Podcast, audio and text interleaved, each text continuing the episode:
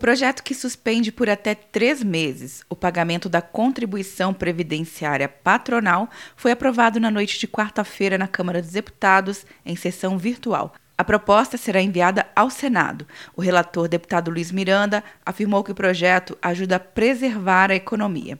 Todos sabemos o quanto neste momento é grave. Medidas como as que ora propomos são fundamentais para a preservação da atividade econômica do país e, sobretudo, dos empregos e da renda dos brasileiros. O texto exclui a suspensão da cobrança de juros, multas e outros encargos por atraso no pagamento de tributos federais e de financiamentos e empréstimos feitos por pessoas e empresas que estava prevista na proposta original.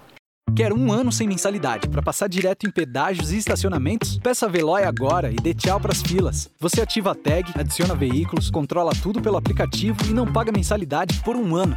É por tempo limitado. Não perca. Veloy. Piscou, passou. De Brasília, Luciana Castro.